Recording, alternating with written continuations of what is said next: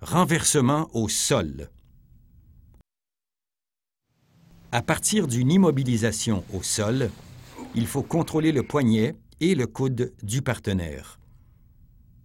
On doit pousser son coude vers son visage et tirer son poignet dans son dos. On contrôle la rotation en le maintenant au sol. Il est important de se placer de façon sécuritaire et de contrôler son bras. C'est alors le moment d'énumérer les consignes verbales préparatoires à la mise de menottes. Mettez la main sur l'oreille.